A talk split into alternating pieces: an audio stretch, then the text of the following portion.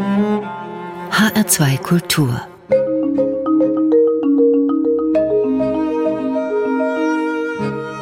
Doppelkopf Heute am Tisch mit Jürgen Kaube, Gastgeberin Ingeborg Breuer. Hegels Bücher seien Meisterwerke der Unverständlichkeit, sagte einmal ein amerikanischer Kulturphilosoph über die Werke des deutschen Philosophen. Und trotzdem ist er einer der ganz Großen der Philosophie. Georg Wilhelm Friedrich Hegel. Vor 250 Jahren wurde er geboren, am 27. August 1770. Und Jürgen Kaube, Mitherausgeber der FAZ, hat deshalb ein Buch geschrieben. Hegels Welt heißt es. Zunächst mal begrüße ich Sie hier im Studio zu unserem Doppelkopfgespräch, aber dann meine erste Frage. Hegels Welt, Herr Kaube, das kann ja heißen Hegels eigenes Denkgebäude, kann aber auch die umgebende Welt meinen. Ist dieser Titel Hegels Welt so doppeldeutig gemeint? Ja, es ist einmal die Welt, wie er sie sieht, und er sieht sie ja auf eine sehr ausdrückliche und sehr besondere Weise in seiner Philosophie. Aber diese Philosophie hängt eben auch eng mit dem zusammen, was sich in dieser Zeit selbst tat, am Ende des 18. Jahrhunderts und am Beginn des 19. Denn das war ja schon eine neue Welt, wie er es auch immer in seinen Schriften äh, betont. Also die Metapher der Geburt oder des Blitzes, der eine neue Gestalt vor, vor die Menschen hinstellt, ist bei ihm sehr prominent. Und die französische Revolution und viele andere Dinge in dieser Zeit, die, die neu sind. Ja, genau. Sie beginnen ja Ihr Buch auch mit so einem kleinen Abriss über die Welt, die Zeit vor circa 250 Jahren. Also als er geboren äh, wurde, 1770, scheint alles noch relativ ruhig zu sein. Man hat überall Verbesserungen, kleine Fortschritte, auch große Fortschritte, Entdeckungsreisen, technische Fortschritte. Die Historiker sprechen oft von mehreren Revolutionen, die sich abzuzeichnen beginnen. Also eine politische Revolution, zunächst eigentlich in Amerika, dann ja. Frankreich. Ja. Eine industrielle Revolution der Verbesserung aller Dinge durch Aufklärung, durch Wissenschaft und Technik. Und dann in Deutschland vor allem sehr prominent eine Bildungsrevolution. Also die Schulen fangen auf einmal an, sich zu ändern. Die Theologie ist so ein bisschen auf dem Rückzug. Und so tut sich an allen Ecken und Enden etwas. Ja, bevor es dann 1789 in relativer Nähe in Paris auf einmal zu Revolution in diesem klassischen äh, epochenzäsurhaften Sinne kommt. Die geistige philosophische Epoche dieser Zeit heißt ja Idealismus. Darauf rekurrieren Sie natürlich auch in Ihrem Buch, aber auch in Ihrem ersten Kapitel. Und Sie nennen das Ansinnen dieses Idealismus ja ein philosophisches Könnensbewusstsein oder sie veranschaulichen das an Experimenten, die damals mit Heißluftballons unternommen wurden, dass man sich durch einen Gedanken in die Höhe erheben kann, die es erlaubt, also diese Höhe, die es erlaubt, die Erde aus einer nie gekannten Perspektive zu betrachten. Das, das ist Idealismus. Ja, das ist in gewisser Weise Idealismus, zu sagen, dass das menschliche Denken, dem verschließt sich nichts prinzipiell überhaupt nichts und auch nicht das Weltganze, was ja ein, ein, ein extremer Anspruch ist. Das Weltganze. Die ja. Welt, die Welt im Grunde genommen von außen zu sehen, obwohl man in ihr ist. Das ist ein bisschen das Paradox des Idealismus. Das heißt, die Position Gottes als eines Beobachters von außen, wie er konzipiert wurde traditionell, wird sozusagen in die Welt hineingezogen. Und es gibt immer mal wieder auch die Vorwürfe gegen die Idealisten, dass sie eigentlich den Mensch vergotten, dass sie mhm. ihm zu viel zutrauen. Herr Gaube, bevor wir darüber weitersprechen, was das für eine Zeit war, was Hegel darin für eine Funktion hatte, was er gedacht hat und so weiter, erstmal ein paar Fragen zu Ihrer Person. Sie sind ja Mitherausgeber der FAZ verantwortlich für das Feuilleton. Das ist kein Halbtagsjob, nehme ich an, was Sie da erstmal ja. haben. Aber dann haben Sie in den letzten sechs Jahren noch sechs Bücher geschrieben. Unter anderem auch eine ziemlich umfängliche Biografie über den Soziologen Max Weber und jetzt eine noch umfänglichere Biografie über Hegel. Und wenn Sie in Ihrem aktuellen Buch über Hegel darauf hinweisen, bewundert darauf hinweisen, dass Hegel eines seiner Hauptwerke, die Phänomenologie des Geistes, in weniger als zwei Jahren fertigstellte, dann frage ich Sie eigentlich ebenso bewundernd, wie schaffen Sie das? Ja, das ist bei den Büchern ganz unterschiedlich. Es gibt Bücher, die beruhen auf einer Idee und dann fängt man einfach an und dann versucht man einfach in den Morgenstunden oder in den Nachtstunden das zu schreiben. in den Morgen- oder Nachtstunden. Ähm, manchmal sind das auch dieselben. Jetzt, was den Hegel angeht, ist es ein bisschen anders. Das ist eine Sache, die mich sehr, sehr lange schon beschäftigt. Ich habe das in der Danksagung zu dem Buch erwähnt. Äh, das, das ist das Abitursgeschenk meiner Eltern an mich gewesen, diese weiße Surkamp-Ausgabe von Hegel, die 20 Bände. Und das seit meiner Jugend, und die ist schon ein bisschen her. gelesen und mir Gedanken gemacht und Aufsätze dazu gelesen und Notizen gemacht und so weiter, so dass ich gar nicht genau sagen kann, wann ist das Buch eigentlich entstanden. Geschrieben wurde es in der Tat in den letzten Jahren, aber, aber das Projekt selber, wenn ich das so nennen darf, ist, ist ein viel, viel älteres. Aber dann haben Sie auch, Herr Kaube, was ich auch völlig überraschend finde, noch ganz andere Bücher oder ein ganz anderes Buch geschrieben, nämlich ein Lob des Fußballs. Und noch dazu sind Sie ja Mitglied der Deutschen Akademie für Fußballkultur. Also Sie sind zu Hause in der Hochkultur und zugleich Fußballfan, oder wie verstehe ich das? Ja, ich glaube, das kann man ganz gut sein. Das, da gibt es wenig Widersprüche dazwischen. Und das Lob des Fußballs, das war nun, man kann es ein Buch nennen, aber wenn der Hegel oder der Max Weber ein Buch ist, dann ist es doch mehr ein Essay in Buchform. Aber das war einfach der Reiz, auch der Frage nachzugehen, was ist eigentlich so faszinierend an diesem Weltgegenstand, Fußball, äh, einem Sport, der alle anderen irgendwie dominiert inzwischen eigentlich auf der Welt, in der, im Interesse des Publikums und der mich auch begleitet hat mein ganzes Leben lang. Es gibt eben so Dinge, über die man gerne nachdenkt und wenn man dann ein bisschen Zeit findet, dann schreibt man es vielleicht auch auf. Dann kommen wir jetzt zurück zu Hegel und seiner Biografie.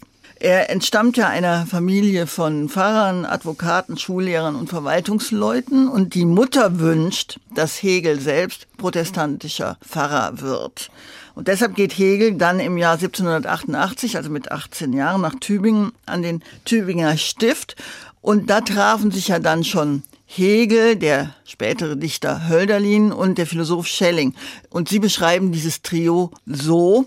Schelling war ein Überflieger, Hölderlin ein erotischer Enthusiast und Hegel galt als alter Mann mit 18 oder 19. Also wie waren die so gestrickt?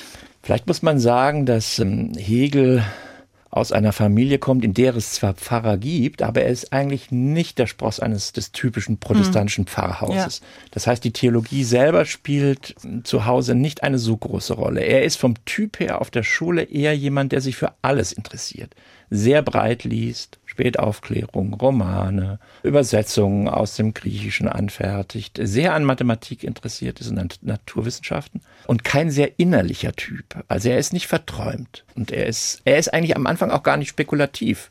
Er ist ein mhm. bisschen trocken, aber an allem in der Welt interessiert. Jetzt kommt er nach Tübingen. Das kommt ihm insofern entgegen, als Theologie ja ein sehr breites Feld ist, auch von Spekulation und Denken. Aber ich glaube nicht, dass er auch nur eine Stunde in seinem Leben dachte, dass er jemals Pfarrer wird. Ich glaube nicht, dass das sein, sein Ziel war. Er wusste nicht, Wie was. Die alle da, ne? In dem Stift wollten sie alle eigentlich nicht. Also, also eine ganze Reihe wollte ja. das jedenfalls ja. nicht. Es gab ohnehin einen Überschuss an, an Bewerbern für diese Pfarrstellen. Erstmal waren das einfach intelligente junge Leute, so hochbegabte oder Spitzenschüler mhm. oder so. Es waren ja nur ein paar Stellen frei. Und dort trifft er eben auf verschiedene und im Rückblick identifiziert man dann dieses Trio. So allmählich kristallisiert sich das heraus, dass sie gemeinsame Lektüreinteressen haben und gemeinsame Aversionen, würde ich sagen. Gegen Autorität, gegen theologisches Dogma, gegen die Orthodoxie, gegen bestimmte Arten, wie damals versucht wurde, mit Kant den Protestantismus zu befestigen, während diese jungen Herrschaften dachten, dass Kant eigentlich mehr ein Instrument ist Angriffs auf das Bestehende. Und in diesem Trio bleibt für ganz lange Zeit Hegel derjenige, der eigentlich ein Nachzügler ist. Als er das Studium beendet, die ersten Jahre dann als, als Hofmeister in Bern, man erkennt nicht den Weltphilosophen, man sieht das nicht, dass das daraus wird. Nachdem Hegel dann acht Monate in Tübingen war, ging ja in Frankreich die französische Revolution los. Wie wurde das eigentlich aufgenommen von den Studenten? Ich glaube, mit großer Begeisterung. Sie hatten sogar die Vorstellung, das könne vielleicht auf Deutschland überspringen. Es war vor allem die Faszination dadurch, dass ja Intelligenz, äh, Argument, Vernunft politisch wirksam sein können. Die französische Revolution wirkte vor allem, glaube ich, durch die plausible Vorstellung, dass Ideen unglaublich wirksam sein können. Ideen wirksam sein können, die aber natürlich dann auch in der Praxis abgleiten. Die französische Revolution wurde ja eben auch zum Terror. Das ist ein großes Thema, dass man das sagen, im Grunde seit 1793 ungefähr dann gesehen wird. Die Revolution beruht auf Ideen, aber die guten Absichten haben schreckliche Folgen. Das wird sehr genau beobachtet. Wie gesagt, das ist ja nicht weit weg. Mhm. In Tübingen an diesem Stift gibt es Studenten, die aus dem ebenfalls württembergischen Colmar kommen, also die eigentlich, äh, ist das jetzt links oder rechtsrheinisch? Also jedenfalls auf der anderen Seite, auf der französischen Seite links. des Rheins. Links. Linksrheinisch. Ja. Also es gab direkte Kontakte. Hegel selbst war über Stuttgart und die dortigen aufklärerischen Kreise, Freimaurer, immer verbunden ein bisschen mit, mit revolutionärem Personal. Also da gab es immer so eine Nähe, sagen wir hm. mal, zu, zu Revolution. Ja. Aber es gab eine unglaubliche Faszination durch diese Geschehnisse, also dieses Interesse daran kann man durch Ideen, durch Pläne, durch geistige Argumente äh, die Wirklichkeit äh, verändern. Das war für ihn ein ganz, ganz zentraler Punkt. Ein Losungswort der drei äh, war ja das Reich Gottes, für das sie kämpfen wollten. Das hatte aber jetzt eigentlich nichts, glaube ich, mit dem Gottesreich zu tun, was man sich so traditionell in der Theologie vorstellt oder im Tübinger Stift vorstellte. Das war sicherlich ein Reich Gottes, das mit erheblichen Umbauten in der Gesellschaft hätte einhergehen müssen. Die saugen in dieser Zeit eben viele, vielleicht würden wir heute sagen, utopische Ideen mhm. auf Gesellschaftsmodelle. Ja. Und dann haben sie ganz verschiedene Gesellschaftsmodelle. Eine, eine Tugendrepublik, äh, die irgendeine Mischung aus Rousseau und Kant darstellen soll. Eine äh, Republik der Vernunftreligion, das wurde ja auch in Frankreich praktiziert, dass man sagte, wir brauchen einen Ersatz für die bisherige Religion. Ein nach griechischen Vorbildern ausgemaltes Gemeinschaftsleben und dann natürlich Christentum. Natürlich schon und insofern Reich Gottes. Und jetzt die Frage eben, kann man das vereinbaren? Was ist denn das Gemeinsame? Was muss man weglassen, damit es eine reelle Chance gibt auf Verwirklichung in, einem, in einer politischen Gemeinschaft? Das trieb insbesondere Hegel ganz stark um. Er war im Grunde genommen viel politischer von Anfang an als jetzt Schelling oder selbst Hölderlin.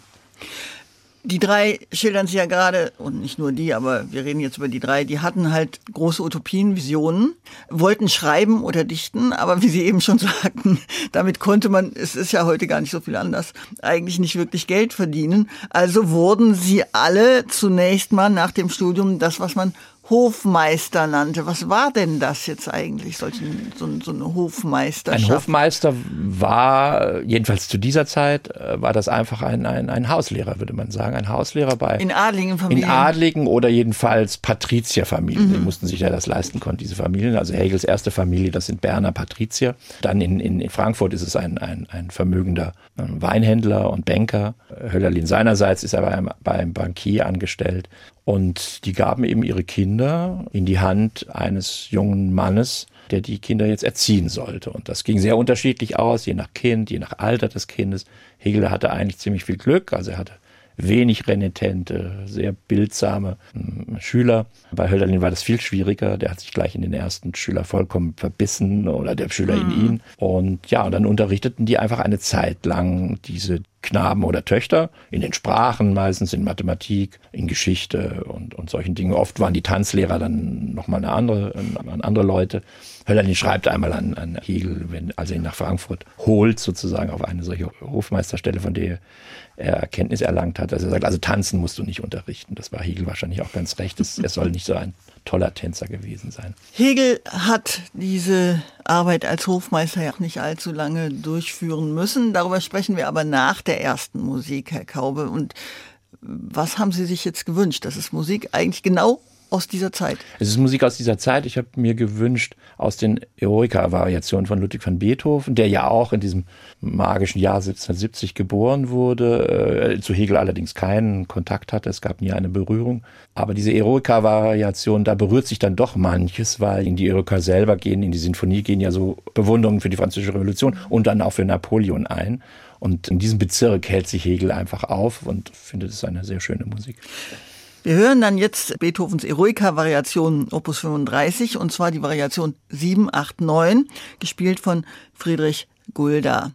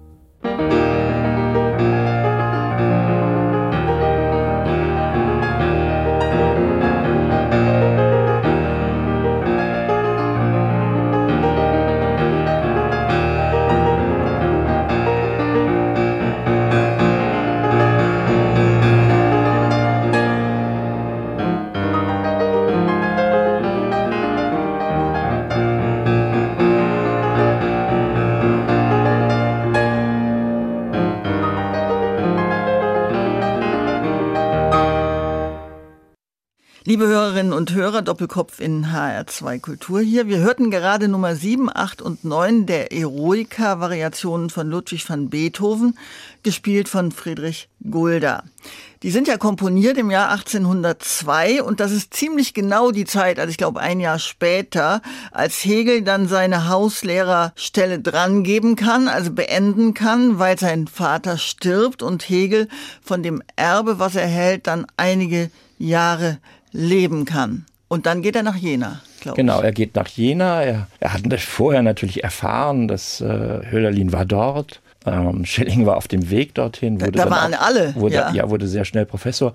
Sie hatten einfach erfahren von Fichte. Fichte ist das ja. Epochenerlebnis. Also ein, ein Philosoph, der, der Philosoph, aus dem Nichts ja. kommt. Der Vater ist irgendwie Tuchweber im Erzgebirge und erfährt früh die Protektion eines, eines, eines Adligen. Und auf einmal ist Fichte da. Und es ist eine ganz neue Art von Philosophie und eine ganz neue Art von Lebensnähe auch der Philosophie. Das realisiert man heute oft nicht mehr so, dass das eben jemand war. Heute würde man sagen, ein Existenzialist der mit dem Anspruch auftrat, alles, was es überhaupt gibt, auf das Ich gründen zu können, also auf die Selbstverhältnis, das die Menschen zu sich ähm, unterhalten. Und das war ein Faszinosum sondergleichen. Hölderlin geht hin, Hegel hört davon, er fängt an, diese Schriften zu lesen, trifft Hölderlin in Frankfurt und profitiert ungemein von Hölderlins spekulativen Ideen zu dieser Zeit. Und dann kommt diese Erbschaft und er kann es sich leisten, ich sag's mal salopp, sich in die Universität Jena einzukaufen. Denn das war damals so. Im Grunde genommen, wenn man das Geld hat, hatte, um dort zu leben. Er, er musste noch so eine Art äh, Habilitationsschrift schreiben. Das schreibt er dann über Planetenbahnen, äh, astronomisch.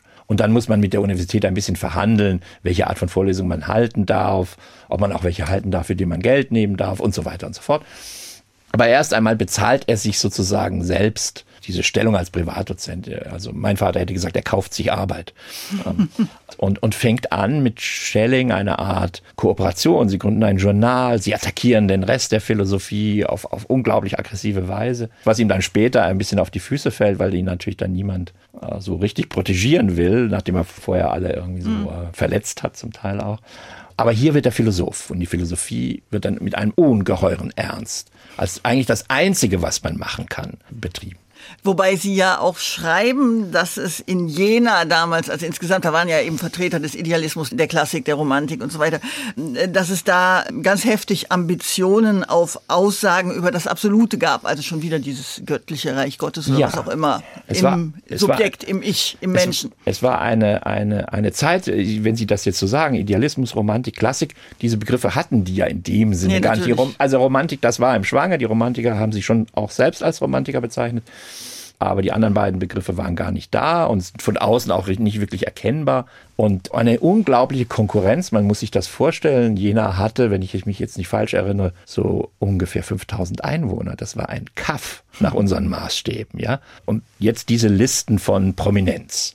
Und wir haben jetzt nur die absoluten Stars genannt. Die ganzen mhm. Naturwissenschaftler, Hufeland, Ritter und wie die alle hießen, weswegen auch Studenten kamen, romantische Medizin. Und die Studenten kamen von Gott weiß woher. Wenn man sich Hegels Seminarlisten anschaut, Teilnehmerlisten, dann hat man Leute aus Thessaloniki und Holland. Es gibt einen Holländer, der kann kein Wort Deutsch und geht in ein Hegel-Seminar. Man muss sich das mal vorstellen. Selbst wenn man sehr gut Deutsch kann, kommt einem Hegel so vor, als sei es manchmal eine andere Sprache. Also das muss ein unglaublicher Magnet gewesen sein, dieses Jena, um diese, um diese Zeit. Und als Hegel allerdings kommt, muss man sagen, passiert etwas, was ihm später auch noch einmal passiert in Heidelberg. Wenn er kommt, gehen schon wieder die Ersten. Äh, das hat zum Teil mit politischen Umständen zu tun. Es ist ein großer Trubel. Napoleon erobert dies und jenes und so. Dann flüchten welche, dann gibt es Rufe von anderen Universitäten. Dann gehen Studenten weg. Fichte wird vertrieben wegen Atheismus.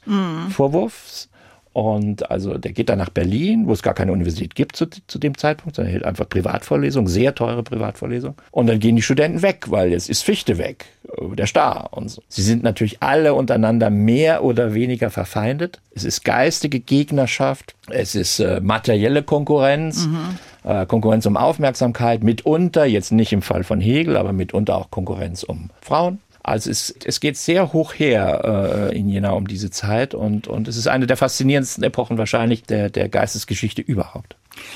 Wir müssen aber jetzt, um irgendwie zu verstehen, was jetzt Hegel und auch die anderen ja. möglicherweise antrieb, müssen wir natürlich jetzt doch mal ein bisschen in die Philosophie einsteigen und da müssen wir vielleicht ein bisschen mal kurz über Kant sprechen. weil das Revolutionäre an Kant ja eigentlich war, dass er davon ausging, dass ich, wenn ich die Welt erkenne, diese Welt eigentlich nur durch meine Brille überhaupt erkennen kann. Also ich erkenne eben eigentlich nicht die Welt, wie sie ist, sondern ich erkenne das durch meine Brille, auch wenn das eine allgemein menschliche Brille ist. Das führt aber dazu, dass man zwar verbindliche Aussagen über die Gegenstände, über die Welt machen kann, aber man kann nicht darüber sprechen, wie die Dinge an sich sind, sondern immer nur, wie wir sie sehen, also wie sie für uns sind dieses An sich Sein der Dinge, das bleibt unerkennbar und das Ganze, also dieser ganze Kant hat Hegel zwar beeindruckt, aber trotzdem hat ihm das ja irgendwie nicht gefallen. Hm. Warum eigentlich? Na, im Grunde, äh, man könnte sich ganz einfach, ganz einfach wiedergeben, könnte sagen, Hegel sagt, wenn du behauptest, dass du die Dinge nicht an sich erkennen kannst, woher weißt du das denn? Das ist ja auch eine Aussage über ja. die Dinge. Und Warum hast du so viel Zweifel in dein, dein Erkennen, also in den Gegenstand des Erkennens, also sagst, ich weiß nicht genau, vielleicht sind die Dinge ganz anders. Wieso denn? Zweifle doch mal an diesem Skeptizismus. Und Hegel war eigentlich der Meinung, dass es doch Dinge gibt, die unbezweifelbar feststehen, zum Beispiel das Selbstbewusstsein. Mhm. Das ist ein nicht negierbarer Satz, ich bin. Und wenn ich eine Gewissheit habe, aus dieser Gewissheit alle anderen ableiten können wieso nehme ich eigentlich etwas als Objekt wahr? Sagen wir dieses Mikrofon. Wieso ist das ein Objekt im Unterschied zu dem Subjekt, das es wahrnimmt?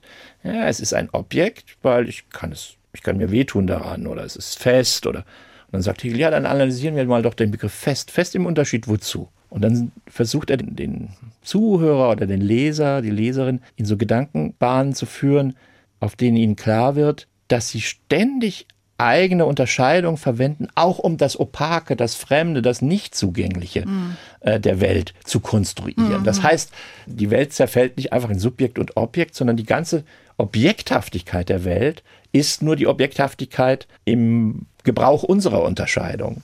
Und das war für ihn die Idee zu sagen, wenn ich das nur genau genug durchdenke, dann wird mir das immer weniger fremd. Das, was zunächst mir als fremd gegenübersteht. Ja, also das heißt, Hegel versucht diese Kluft zwischen dem Subjekt mit seiner Brille und den, dem Gegenstand, den ich durch die Brille sehe, zu schließen. Damit meint er, er könne sowas zeigen, was quasi die ganze Wahrheit ist, ja, die absolute meint, Wahrheit ja. ist. Trotzdem frage ich mich, wie soll das gehen? Weil es ist ja eigentlich evident, dass ich nicht dieses Mikrofon bin, sondern dass Nein. dieses Mikrofon immer mir auch gegenüber Ja, steht. aber ne nehmen wir mal, weil Sie die Metapher der Brille verwendet haben, nehmen wir einfach mal den Umstand, dass Brillen und Mikrofone gleichermaßen technische Artefakte ja. einer Welt sind, die eine mhm. Geschichte hat. Äh, dazu braucht es Aufklärung und Naturwissenschaft, ohne Naturwissenschaft keine Brillen, sodass Hegel vielleicht sagen würde, wieso ist es eigentlich sinnvoll, so einen großen Unterschied zwischen dem Subjekt und dem Objekt zu machen, wenn sie beide Produkte einer, einer Welt sind. Deswegen war für Hegel zum Beispiel auch die Metapher der Brille gar nicht geeignet, weil er sagte, mm. erkennen, erkennen heißt nicht etwas durch ein Mittel mir zuführen, sondern erkennen bewegt sich in Begriffen und da ist Objekt ein Begriff und Subjekt ein Begriff und Gott und Ding und an sich und für sich. Das sind alles Begriffe, die ja keinen Graben markieren. Also man weiß es nicht, ob es einen Graben markiert oder nicht. Ich finde, man kommt eigentlich nicht darüber hinaus zu sagen, möglicherweise ist es kein Graben, aber wie, wie können Sie das beweisen? Er würde es umdrehen. Er würde sagen, es gibt keinen Beleg dafür, dass wir die Dinge nicht an sich erkennen können.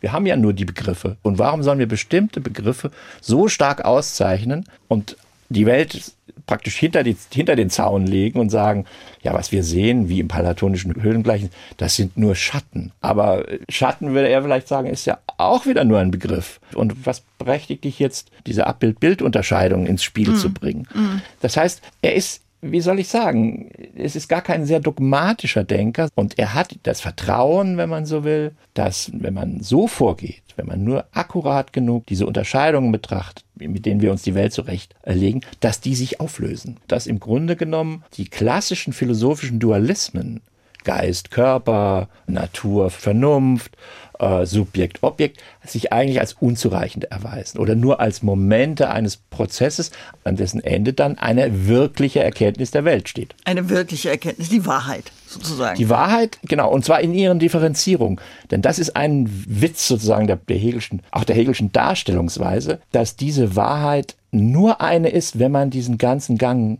durchlaufen hat. Er versucht ja das dann eigentlich, diese Idee in seinem ersten großen Werk der Phänomenologie des Geistes, versucht er ja, ich glaube ein anderer Hegelforscher hat das mal so genannt, er schickt das Bewusstsein auf Bildungsreise. Also das heißt, das Bewusstsein macht sich auf, ganz simpel, in der Weise, wie Sie eben sagten. Also ich gehe erstmal davon aus, hier ist doch ein Mikrofon und das sehe ich und insofern ist es auch da. Und äh, dann, dann wird immer auf die Widersprüche verwiesen, die es in diesem Erkenntnisprozess gibt. Und so kommt man eine Stufe weiter und noch eine Stufe weiter und noch eine Stufe weiter. Also die Bildungsreise endet da, was Sie eben auch nannten, die wahre Wirklichkeit, die eine ja. Wirklichkeit, die ich erfasse. Er versucht und zwar, und zwar macht er das, wie soll ich sagen, ganz schrittweise. Er beginnt damit, dass jemand sagt, hier ist etwas. Ja, ja. Meinetwegen das Mikrofon. Mhm. Und dann macht Hegel etwas, was ein bisschen klingt, wie als würde der Lehrer einen hinters Licht führen wollen. Hegel sagt, dreh dich doch mal um. Ist es dann immer noch da? Und Stefan, nein. Wenn ich mich umdrehe, ist es nicht. Dann liegt es in meinem Rücken. Dann sagt er, also haben wir, das Etwas ist eigentlich ein Hier. Ein Hier im Unterschied zum Dort. Was ist die Einheit von Hier und Dort? Und dann fängt er an, was ist ein Begriff, der für hier und dort gilt? Naja, vielleicht, wir würden vielleicht sagen Lage oder Zeigbarkeit oder so etwas, ja. Und sagen, ah, da sind wir schon einen Schritt weiter. Die, die, ist die Welt eine Welt der Zeigbarkeit. Und so, ja, ja. und so versucht er eine, einen Weltentwurf nach dem anderen. Danach kommen die Dinge. Die Welt ist eine Welt aus Dingen. Dann kommt er auf die Idee zu sagen, nein, die Dinge werden von irgendetwas zusammengehalten in hm. ihren Eigenschaften. Er hat diese, ja, er sagt, das Salz ist weiß und hart. Was hält denn beides zusammen? Ah ja, die Naturwissenschaftler sagen, eine Kraft hält die verschiedenen Eigenschaften mhm. des Ah, dann sind wir einfach in einer Welt, die nicht mehr hier und da ist und nicht mehr Ding und nicht Ding, sondern die ist auf einmal eine Welt von Kraft.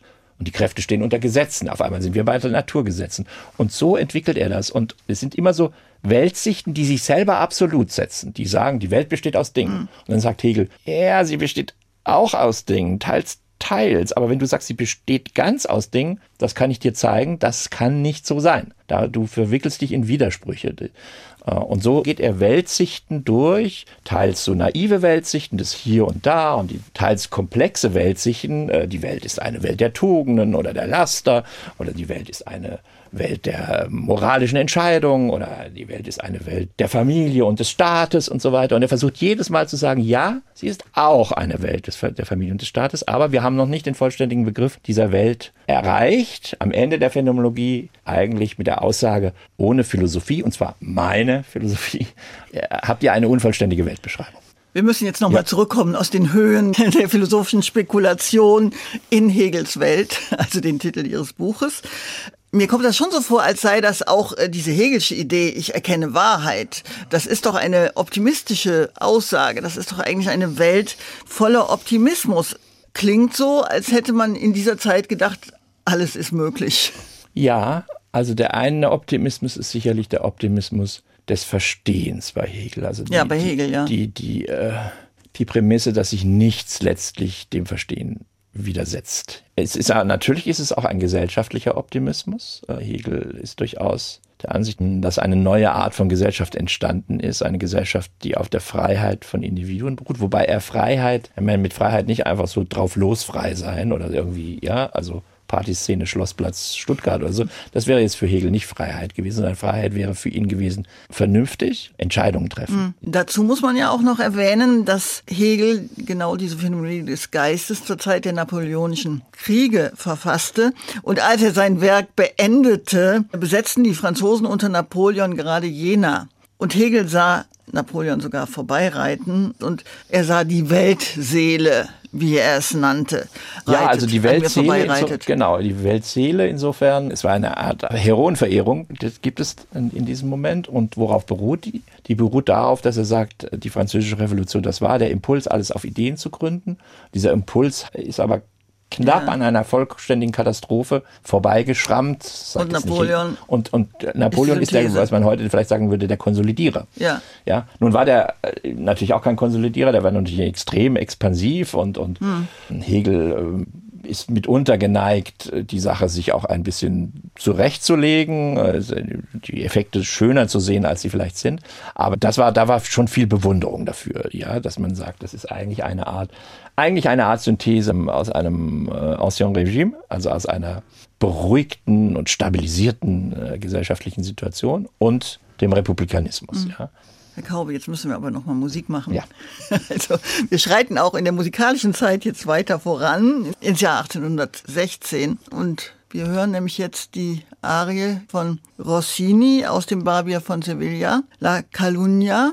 Das ist die Verleumdung, Ja, glaube das ich. ist genau die, Heißt Verleumdung, das? die Verleumdungsarie, ja. Und zwar gesungen von Ferruccio Forlanetto, gespielt vom Orchestro del Teatro La Fenice.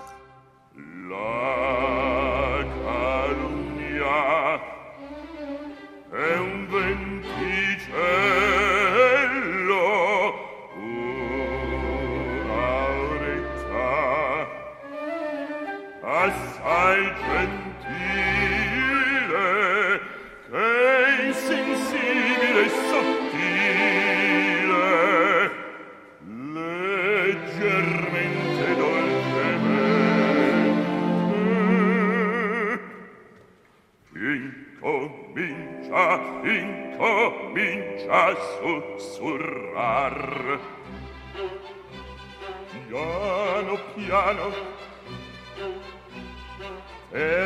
terra. Terra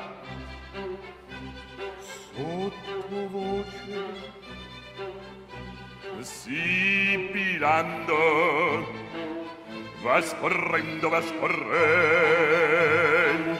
va ronzando va ronzando nell'orecchio della gente si introduce si introduce destramente e le teste di cervelli e le teste di cervelli. Fa stordire fa stordire fa stordire fa gonfiar.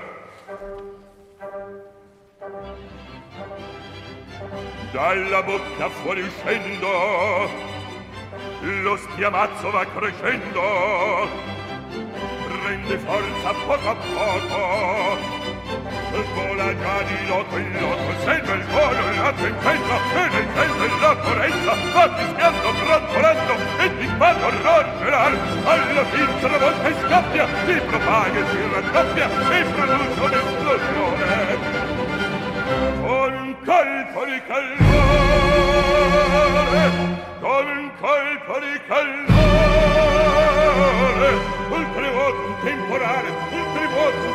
Temporale un tumulto generale di fare rimbombare un un temporale un un temporale un tumulto generale che fa l'aria rimbombare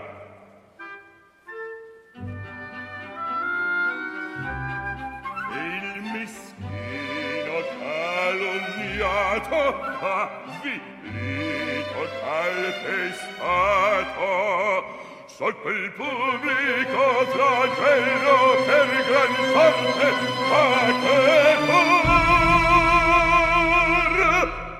Il meschino calunniato, affillito, calpestato, sotto il pubblico flagello per gran sorte fa crepar.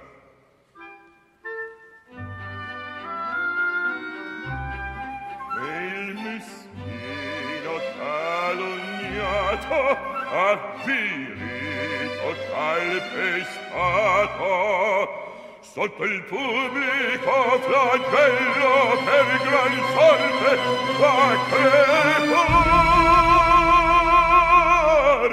il meschino calunniato avvilito calpestato sotto il pubblico l'agnello per gran sorte fa crepar sotto il pubblico flagello per gran sorte fa crepar sotto il pubblico flagello per gran sorte fa crepar si va crepar si va crepar si va crepar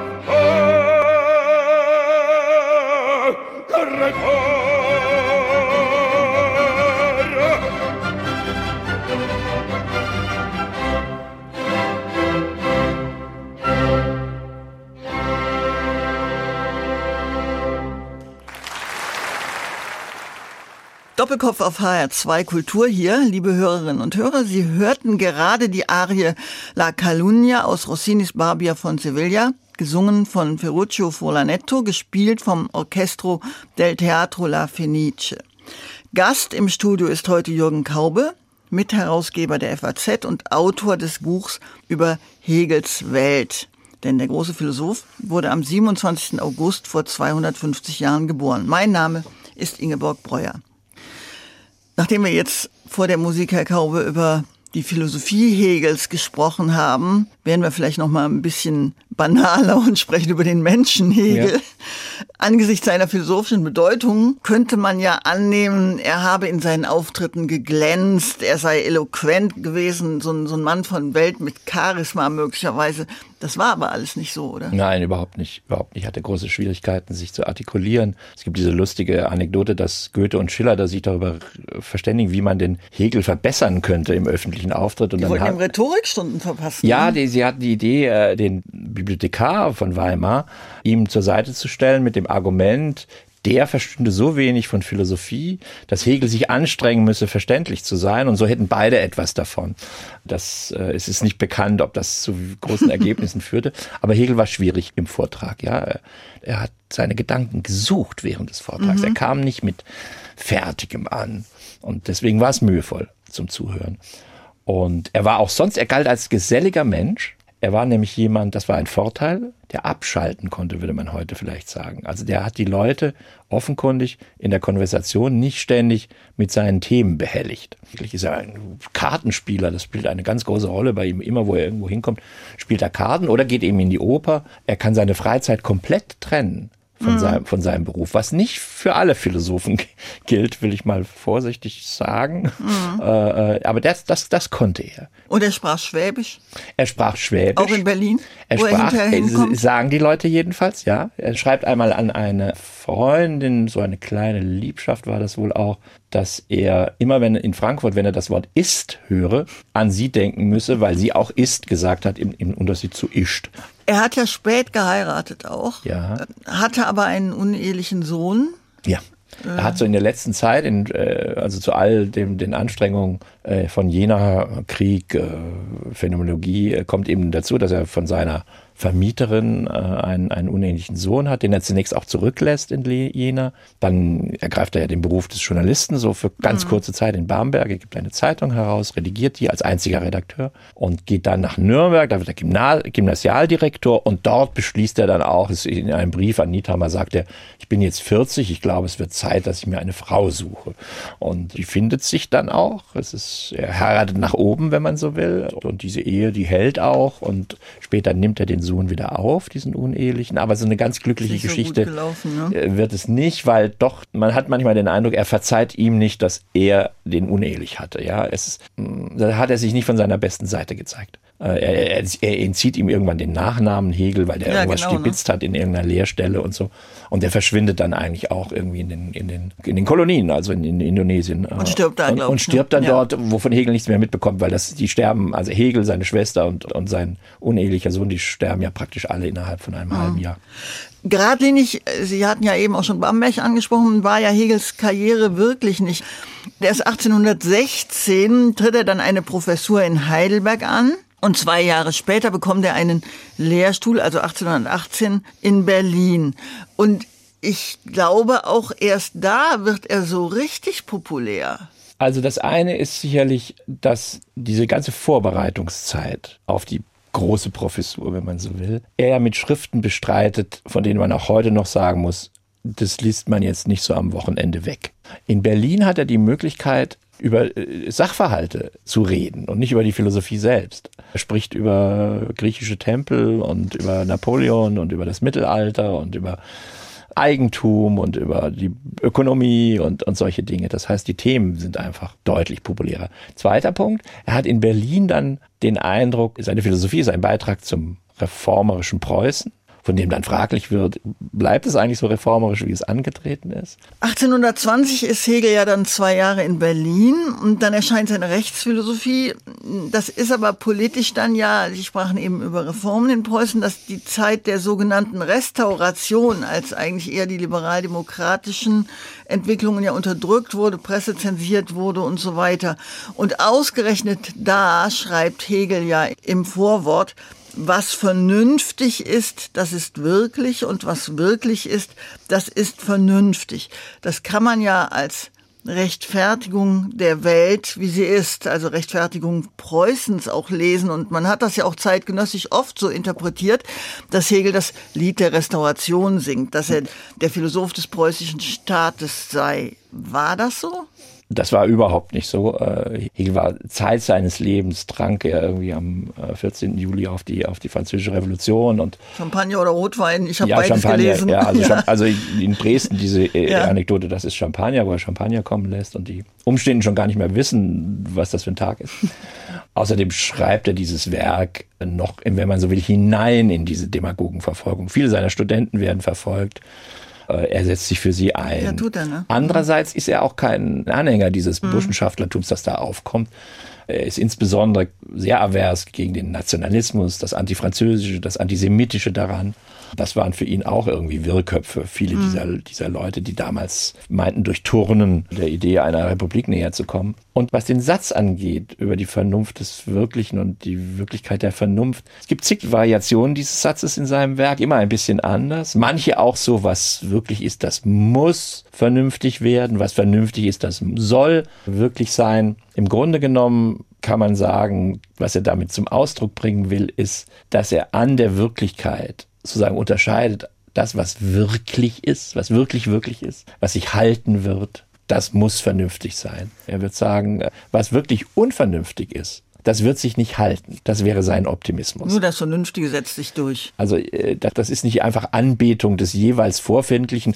Da hat, hat man ihm zu Recht gesagt, wenn es das wäre, dann müsstest du ja in Frankreich 25 äh, verschiedene Verfassungen angebetet haben. Es kam ja ständig eine neue, wirkliche Verfassung. Hm. Das, das, das hat er sich dann ein bisschen auch verbeten. Er hat gesagt, lest mal meine Schriften nach haltet ihr mich für einen solchen Spinner, dass ich, äh, das dass ich alles, was einfach irgendwo ja. in der Gegend rumsteht, als, als vernünftig ja. anbete. Wir müssen jetzt langsam zum Ende unseres Doppelkopfgesprächs auf HR2 Kultur kommen, Herr Kaube, und damit auch zum Ende Hegels. Ab August 1831 gibt es in Berlin Nachrichten, die Cholera sei auf dem Weg in die Stadt und ab September gilt die Stadt als infiziert. Die Cholera trat ja zunächst nur in Ostasien auf, ich glaube Bengalen und wurde dann so langsam zur Pandemie, also setzte sich fort durch Karawanen, durch Schiffe und so weiter. Da wird man natürlich heute in Corona-Zeiten irgendwie hellhörig, wenn man liest, aha, da war auch eine Pandemie, an der natürlich die Menschen gestorben sind. Kann man das vergleichen? Gibt es da Ähnlichkeiten zu der heutigen Pandemie oder war es nicht auch ganz anders, weil man natürlich wirklich gar kein Wissen über die Ursprung dieser Krankheit hatte? Wir wissen heute schneller etwas über solche Dinge, aber wir wissen, haben jetzt auch erlebt, dass wir auch ganz vieles nicht wussten. Was ist das mit den Masken und äh, hm. Schmieransteckung und übertragen die Kinder die Krankheit? Ist man sofort immun, wenn man sie einmal hatte? Alles auch Dinge, bei denen eben die besonnenen Leute dann sagen, wissen wir noch nicht genau. Aber man hatte, glaube ich, das Bakterium ja noch nicht gefunden. Damals, Bacillus, hatte man, ne? damals war es noch nicht mal klar, ja. was das auslöst. Ja. Es, war, es gab ganz unterschiedliche Theorien. Manche dachten, das kommt aus dem Boden. Andere haben gesagt, das wird durch Händedruck übertragen. Es dauerte ja praktisch noch mal fast 20 Jahre, bis ein Engländer dann herausfand, dass die Krankheit sozusagen über schmutziges Wasser insbesondere mhm. und über Fäkalien transportiert wird, die Cholera jetzt. Und es gab auch damals allerdings schon, das ist eine Ähnlichkeit, gab es zwei Schulen. Nämlich es gab auch damals eine Art Lockdown-Schule, die sagten, wir müssen alles zumachen. Und eine andere, die eigentlich sagte, nee, wir, wir machen jetzt einfach weiter. Und, und das, das geht dann schon weg, was es dann auch tat. Und dann kam es wieder in den 1850er Jahren. Und es gibt dann diese große Ironie, wenn man so bittere Ironie. Hegel, Sie erfahren davon, das reicht, das kommt jetzt Richtung Berlin, es nähert sich, dann zieht Hegel vor die Stadt. Das hieß damals Halsches Tor. Ne? Das waren irgendwie, ich weiß nicht, das kann man mit dem Fahrrad in zehn Minuten fahren. Zog da ins Grüne. Sie hatten da so ein Häuschen gemietet. Und dann haben sie den Eindruck, und das stimmt auch, die Cholera nimmt wieder ab. Er geht in die Stadt, hält seine Vorlesung und nach drei Tagen ist er tot. Wobei nicht ganz klar ist, ob es er ist, wirklich an der Cholera Es ist nicht ist. ganz ne? klar. Die Symptome, die berichtet werden, sind nicht ganz typisch. Andererseits war das eine große Sache damals, ob man an der Cholera starb oder Kam nicht. Kann man auf einen extra Friedhof. Genau. Ne? Und, und normalerweise hätte er eigentlich auf einen extra Friedhof gemusst. Ja. Aber es gibt dann Beziehungen äh, von äh, Hörern seiner Vorlesung zum Innenministerium und dann erlauben sie ihm die Bestattung dort, wo er heute liegt. Neben Fichte neben Fichte, in der Nähe von Fichte ja. und Solga, ja. Wenn wir jetzt von heute gucken, also eigentlich, was Hegel ja gemacht hat, könnte man heute modern sagen, ist eine große Erzählung von der Wahrheit, von dem Absoluten. Die Zeit der großen Erzählungen ist ja heute für viele jedenfalls auch philosophisch vorbei. Also Welt von uns und so weiter, Sinn der Geschichte, darüber spricht man ja in dem Sinne eigentlich nicht mehr. Bleibt trotzdem etwas von Hegel, wo wir sagen können, ja, das ist jetzt eben nicht nur Vergangenheit, das ist nicht nur große Erzählung. Nein, es sind zwei Dinge. Das eine ist natürlich die, die Texte im Sinne der, der Denkübung. Also die Wissenschaft der Logik ist ein immens schwieriges Buch. Es ist ein Buch, das sich vornimmt, alle wichtigen Begriffe, die es überhaupt mhm. gibt, zu klären und auseinander hervorgehen zu lassen. Also da ist Hegel nach wie vor also auch einfach eine unglaubliche Schule des Denkens. Das andere sind die Vorlesungen über Sachthemen im, im, im engeren Sinne, also über Religion, Kunst, Recht, Geschichte. Die Vorlesung über Kunst und die auch über Religion, die kann man nur jedem empfehlen. Da steht vieles drin, was wir heute nicht mehr so sehen würden, weil wir auch mehr wissen über den ja. Buddhismus oder das Judentum oder über die Griechen als Tempelbauer oder die romantische Literatur. Aber es ist so voller interessanter Ideen. Und wenn man das liest, das, das kann man nicht ohne Gewinn lesen. Wenn man das liest, weiß man einfach viel mehr. Nicht unbedingt die absolute Wahrheit, aber man, man hat Gedanken erfahren, auf die man selber nicht gekommen wäre. Herr Kaube, dann sind wir jetzt am Ende. Das heißt, eine Frage habe ich ja noch. Haben Sie schon wieder ein neues Buchprojekt, was Sie jetzt anfangen? Ja, es gibt mehrere. Ich weiß noch gar mehrere. nicht, welches, ich hier vor, äh, vorziehen soll. Es gibt eine kleine Idee. Es gibt bei Hegel eine kleine Passage über den Kammerdiener und seine Unfähigkeit, Helden zu erkennen weil er zu nah drauf ist oder zu, zu viel gewöhnlich Der Kammerdiener ist. kann keine Helden erkennen. Der kann keine Helden ja. erkennen. Er erkennt, also der Kammerdiener von, von Friedrich dem Großen ja. erkennt nicht, dass Friedrich der Große ist, ja. sondern er sieht nur Friedrich den Normalen. Ja. Und das ist so eine kleine Idee von Hegel. Und dieser Gedanke hat eine Geschichte. Und das wird, wird ein kleines Büchlein, aber das schreibe ich mal auf, die Gedanken. Was möchten Sie denn jetzt als letzte Musik hören? Die letzte Musik, die ich mir ausgesucht habe, ist aus Lieder ohne Worte von Mendelssohn Bartholdy, ein Komponist, den Hegel gekannt hat oder der Hegel gekannt hat, der auch so ein paar Briefe über Hegel geschrieben hat, der sich auch geräuspert hat, dass Hegel behauptet hat, die Kunst sei am Ende, äh, wo er Mendelssohn doch gerade komponiere. Das ist ja selbstverständlich, dass man dagegen protestieren mhm. muss als Komponist. Aber das ist, wenn man so will, ein zeitgenössischer Künstler aus dem Berlin der, der großen Zeit von Hegel. Und es ist das, was ich ausgesucht habe, passt ein bisschen dazu, dass Hegel eben am Ende gestorben ist. Die Lieder ohne Worte sind, glaube ich, auch von 1832, also ein Jahr nach dem Tod. Hören wir also jetzt als letztes Felix Mendelssohn Bartholdy, das sechste der Lieder ohne Worte, gespielt von Daniel Barenbäum. Ich danke Ihnen ganz herzlich, Herr Kaube, dass Sie hier im Studio waren und am Mikrofon verabschiedet sich von den Hörerinnen und Hörern Ingeborg Breuer.